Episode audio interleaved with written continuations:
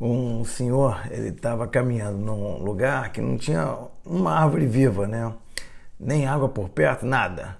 Aí já estava exausto de tanto caminhar, né? De repente ele percebe lá um pontinho verde, no final, caminhando para lá, ele percebe que era uma árvore frondosa, cheia de galho, folha, frutos deliciosos, né?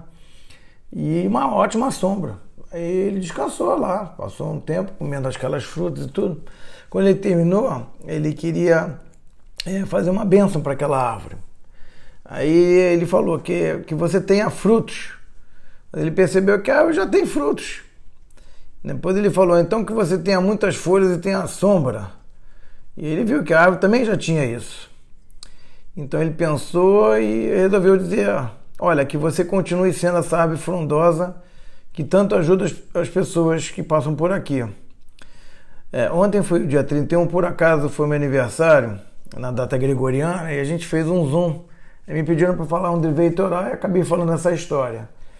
É, me veio à cabeça, né? Mas ela tem muito a ver com essa paraxada essa semana que se chama Vaierri e viveu e conta é, os últimos dias de Jacó, né? Que ele dizem que esses 17 anos que ele passou no Egito foram os, os anos de felicidade dele, porque realmente ele passou por tudo que provação que tinha, né?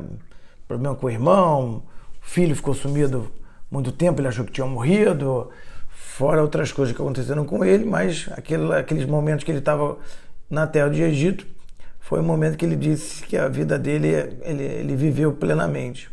E o, e o Yaakov sabe que vai morrer e pede para trazer é, que o Yosef traga os filhos de Yosef, dois filhos dele, especial, são os dois primeiros que ele teve, que é o Efraim e Menashe.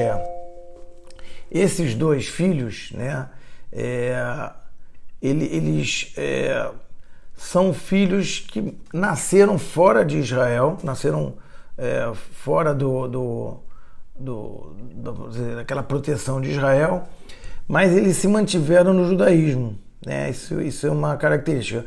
E hoje, inclusive, a gente abençoa nossos filhos de acordo com, com essa bênção que foi dada a Efraim e Menashe.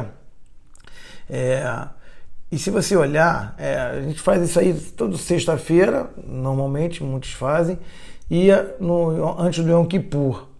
É, se você olhar, o, o, o Yaakov, ele abençoa os, os filhos, mas ele abençoa os netos. Normalmente os patriarcas, eles abençoam normalmente os filhos, né? Mas ele, o Yaakov, ele viu neles, nos netos, a continuidade também. E, é, e se você reparar, também uma coisa que eu achei bacana que eu vi essa semana, a relação entre um avô e um neto é diferente é, de, um, de um, um, pai e o filho. Né? O avô e o neto, é, eu não sei, não sou avô ainda, mas dizem que é de puro amor a relação, né? É, e, e, já no pai e filho tem outros ingredientes, né? E hoje a gente vê uma frase também comumente falada que é, aquela pessoa que é judeu né, é aquele que consegue fazer seus netos judeus. Então, esse é o investimento que a gente tem que tentar fazer. O, o Yaakov, na hora de dar a benção, ele cruza os braços é, e dá a benção com o braço direito sobre o menor, que é o Efraim, e com o braço esquerdo sobre o, o maior, que o Menashe. Normalmente, o maior recebe a benção com o lado direito porque é o lado da força.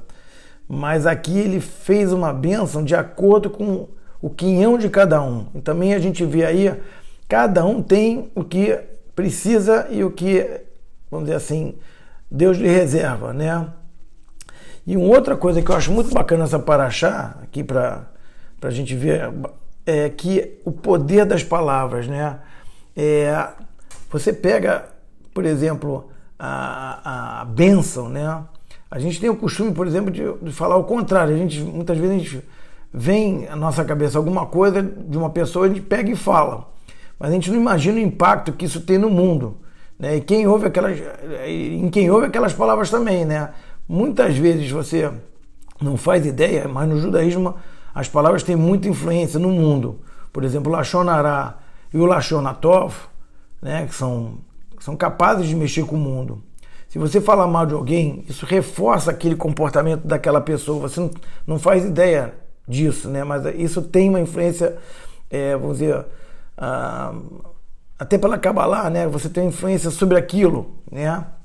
Então, é, quando você faz o contrário, por exemplo, se a pessoa não é tão bem, mas você fala bem é, dela para alguém, isso faz com que você traga uma energia boa para aquela pessoa, entendeu? É, então, acho que falar bem, você reforça uma qualidade que mesmo a pessoa pode não ter. E isso não é hipocrisia, não é na, nada disso, muito pelo contrário. É, é você realmente trazer aquela energia. É, isso acontece muito até com nossos filhos. Às vezes não tem uma nota tão boa, mas você reforça, olha, olha, tá legal, você está no caminho, mas você consegue mais, né? Então isso acontece muito com a gente, com nosso, nossos filhos e nossos netos. Então que a gente tenha sempre o desejo de falar bem e trazer a luz para o mundo. É, nós estamos aí é, um, um calendário gregoriano começando o ano, na verdade, nós estamos no meio de 5.781, mas uma nova fase aí que a gente torce para ser melhor, né? Então, que a gente tenha uma boa semana, é, curtindo com a família, porque a gente vê aí pela Saparaxá, a família é o centro, né? Desde os tempos bíblicos, né? Então, que a gente curta a família, curta os amigos e tenha um, um bom momento com eles sempre, tá bom?